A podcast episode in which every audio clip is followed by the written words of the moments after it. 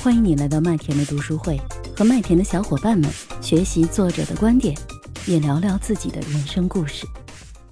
那么另外一个就是消极偏见，消极偏见就是这个跟我们的进化有关啊。因为消极偏偏见的时候啊，包括刚才讲的巴纳姆效应的时候，就是我们很多时候是看着别人背对背着背地里去评论一些东西，总觉得他是在说自己啊。很多时候很特别是以前，我觉得很多人很多人都会有这种感觉，在某些场合下面。他觉得他窃窃私语是在谈论自己，其实人家并没有谈论自己，这是这也是一种，这也是一种一种自我中心，就是觉得焦点都在你啊，就所以我们为什么说呃呃提高认知以后，这个方面的东西就没那么敏感了。那么消极偏见是什么？消极偏见是人类进化的一个特点，也也是说我们人类进化的特点本身就偏向于消极啊，因为人们在古代的时候就或者一直呃包括我们人类生存到现在。啊，其实都是更关注潜在的危险或者威胁，而不是祝福。所以为什么我们讲容易，我们特别容易记住负面的言言论，或者说叫行为。那这也就是古代我们讲的哈，好事不出门，坏事传千里，也就是坏事更容易被分享。啊，我们自己去感受一下，为什么我们我们刚才其实销售里面也也也也讲到这个部分，就类似，就是我们得到的高兴和失去的痛苦相比，啊，大家觉得哪一个杀伤力更大？其实这里面来讲，肯定是可能高兴就一回回，但是失去的痛苦会让我们懊恼好一阵子。是这个东西怎么办呢？所以说这里也也就叫我们叫每个人都害怕失去啊，失去一个东西，就像我们去排队一样，不是因为我抢这个东西，抢这个苹果手机，是是得到什么的？当然得到是一部分，更重要的在意的是我不抢，我就缺少了什么，我就失去了什么。这个心理逻辑我觉得更深一点。这个呢是这种这几种偏见啊，那另外一个呢就是关于比较的问题，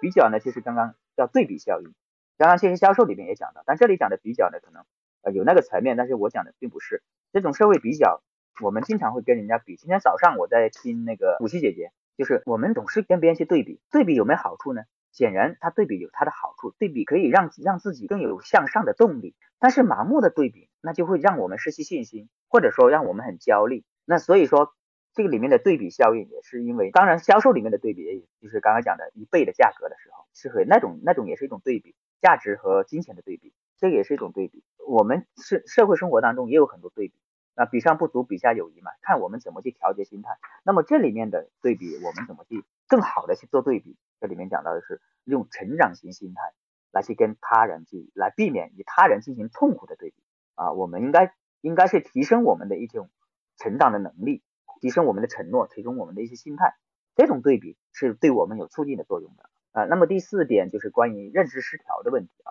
其实认知失调的问题呢，就我去简单过一下，因为跟我们上次在讲到的一个案例，就是吸烟者的一个一个问题，就是我们很多时候是会有自我概念自就会认知的一个失调的问题，就是我们所两种观点在打架，这个时候同样的一个东西，我们两种两种两种观点。跟我们看到的，跟我们角色的认知已经已经失调了啊！这里面讲到的一个是吸烟的一个一个一个一个案例。那么吸烟的案例就是我们我们我们看到这种广告的时候啊，吸烟者呃吸烟者那个那个那个看到这种吸烟有害健康或者致癌的东西，我们总会找一些反面的东西。哎，但是我我是吸烟者，那我看到了这个东西的时候，呃，觉得对跟我的观点，为什么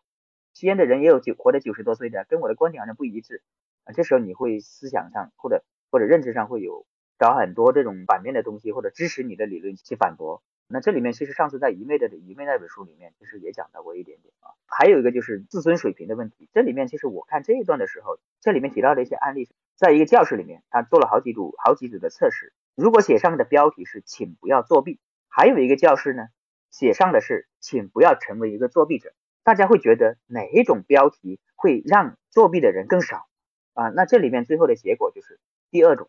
啊，那么这里面读到这一本的时候，我就在这里做了一个批批注。其实第一种其实就是叫什么？一种命令，一种规则。那我们知道命令和规则往往就是用来打破的。那么第二种，请不要成为一个作弊者，我觉得是一种身份的认同，所以所以他会更不太可能作弊。这里面给我的反思是，我们平时在跟小孩子做沟通的时候，往往就容易用命令、用规则的东西去做沟通。而不是赋予他身份认同感，这一点就为什么为什么要单独挑出来这一个也讲一讲？我觉得这个里面来讲，就是第二个观点，它能够提高对方的自尊水平啊。当然，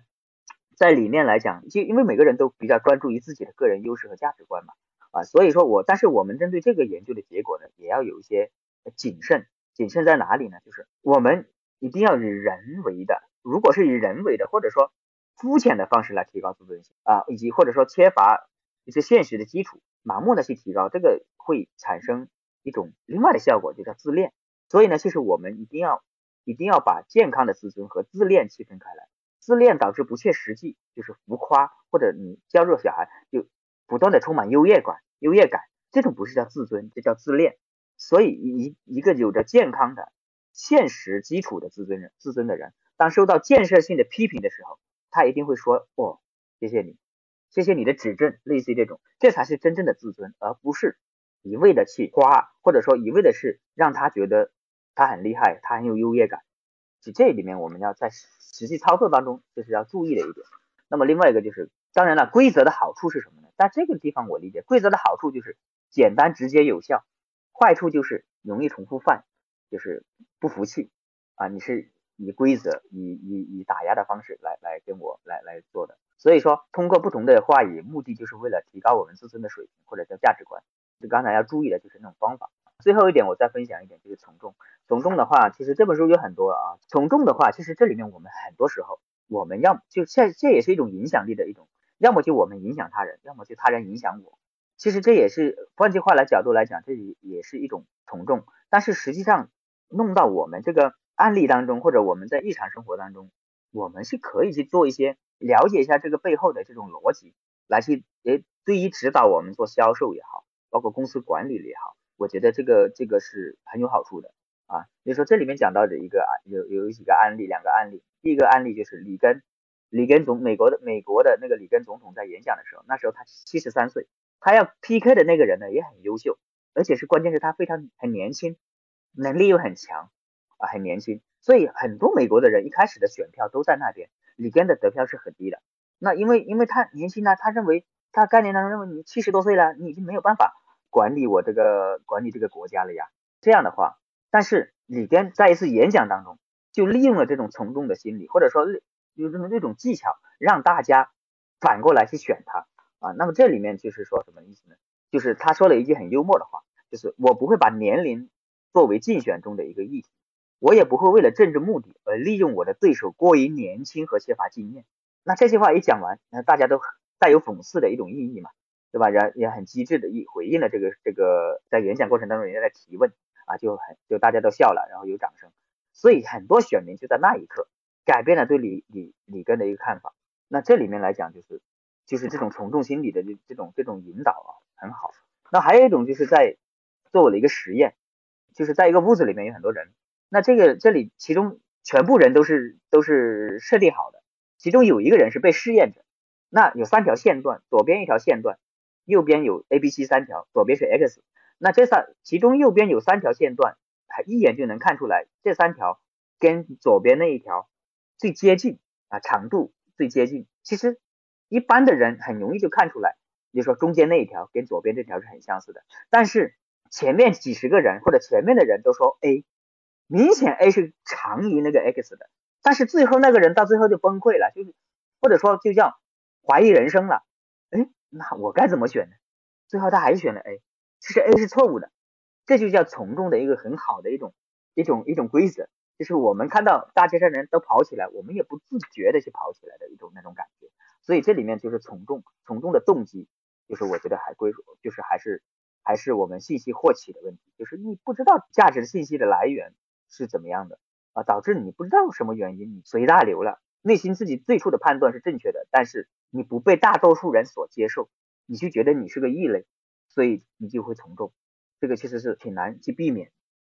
这个就看自己坚定和你你认知的水平怎么样。其实这里面叫也也有一种现象叫言云意云，所以旁观也是因为从众。你说看到很多老人家摔倒了，没没没没去扶，因为大家都不扶，所以你也不敢去扶。但是当大家有人在看着你，或者有摄像头的时候，你会扶，因为有人你会你这种这种叫你风险转移，对吧？你风险扩大化了，反正大家都在这里，或者大家有人动手，大家跟着去动手，出了事情一起担着。所以这里面其实也有也也也做了这些很很有意思的现象。所以看完这本书啊，看完这本书，我觉得对自己内心呢，包括过去做的一些事情啊，或者做的一些动机或者举动，哎，也会进行很多的反思啊，或者感知自己的行为以及思维，包括自己的一些观点，其实相当于对自己的思维做了一次梳理。我觉得对生活啊、工作啊或者教育啊特别有帮助。最起码我们叫觉察啊，至少帮助，我觉得有蛮多的帮助。就看我们后续怎么去更深入的去觉察或者践行自己看到的一些东西，来去通过我们的语言呐，通过我们的思维啊去转变，其真正是能够把这个学到的东西为我们所用，避免一些包括消费陷阱也好或者怎么样都好啊。我我的分享就到这里。好的，谢谢俊峰啊，我真的是感觉一切都是最好的安排。虽然说俊峰最后一个上麦，但是前面我们有讲了疯传，然后讲了。你的顾客需要一个好故事，然后讲完了故事之后呢，大家讲的就是我们的小银鱼，还有吕吕呢，还有敦彦，他们三个人就讲的这个故事怎么样去疯传。然后呢，尚雅就跟我们讲了怎么样去做好销售 A B C，然后呢，青芝就跟我们去讲了怎么样反销售、反套路，呃，怎么样去利用这个这些影响力是如何去形成的。再到刚刚俊峰来分享的啊，就是。社会性的心理学，呃，它叫这个社会性动物。其实我们人都是先有动物脑，然后才有情绪脑，然后才有这个我们的思考脑的。就感觉确实是从这个现象开始，一直一直谈到了本质。我是麦田先生，关注我，收听更多的成长话题吧。